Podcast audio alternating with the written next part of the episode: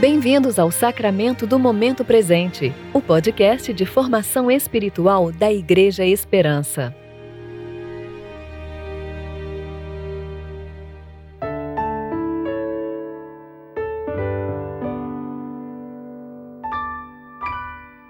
Hoje é quinta-feira, 6 de agosto de 2020. Tempo de preparação para o décimo domingo após Pentecostes. Aquietai-vos e sabei que eu sou Deus. Sou exaltado entre as nações, sou exaltado na terra. Salmo 46, 10. Eu sou Jonathan Freitas e hoje vou ler com vocês Gênesis 35, do 27 ao 29.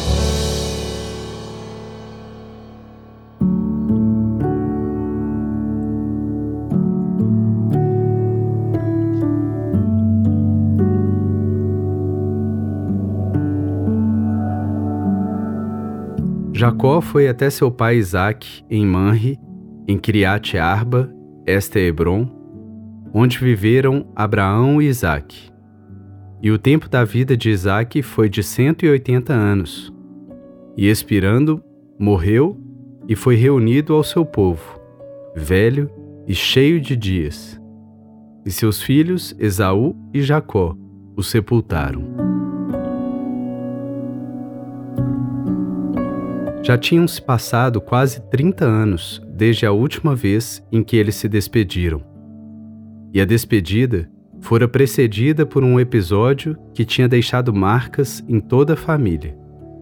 Jacó, orientado por sua mãe, tinha recebido a bênção do primogênito no lugar do seu irmão Esaú, passando-se por ele e assim enganando seu pai Isaque, que já estava cego.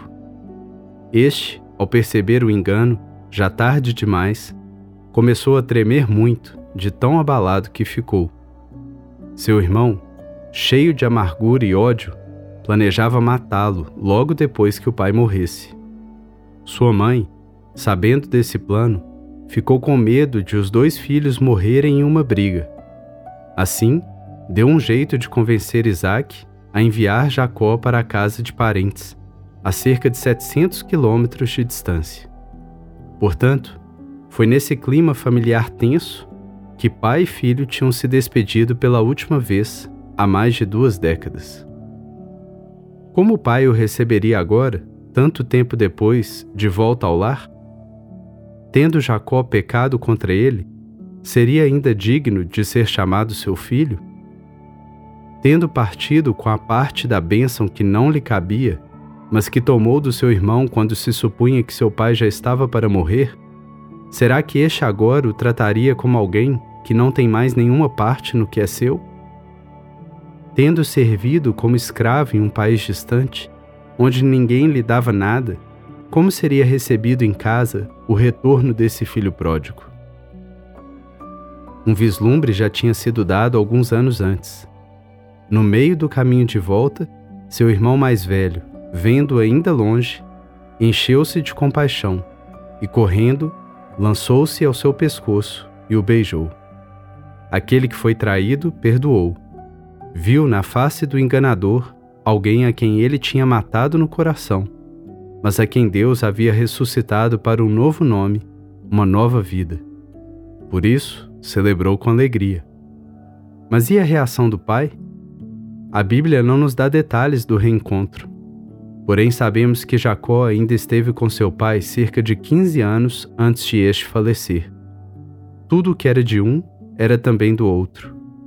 E o texto deixa claro que a história de Isaac acabou bem, farto de dias e cercado pelos dois filhos, antes brigados, agora reconciliados. Deus não deixou a história terminar antes da hora. Ao contrário, apesar dos descaminhos de cada um, trouxe todos de volta para casa. Meu irmão, minha irmã, volte, volte para casa. Levante-se Vá até seu pai e confesse seus pecados. Como diz o velho hino, manso e suave é Cristo chamando. Chama por ti e por mim. Eis que ele às portas espera velando. Com paciência, Ele está esperando.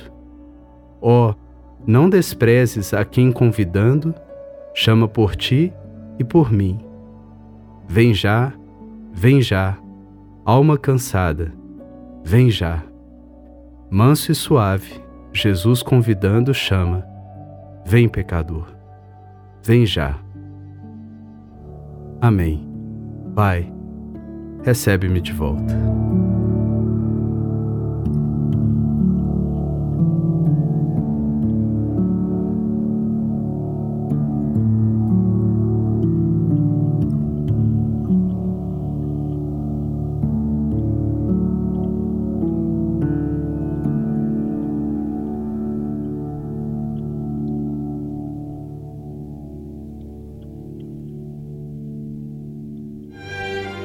Você ouviu o Sacramento do Momento Presente, o podcast da Igreja Esperança. Agradecemos a sua atenção e esperamos que você continue se relacionando com Deus ao longo do seu dia, mais consciente de sua graça e seu amor.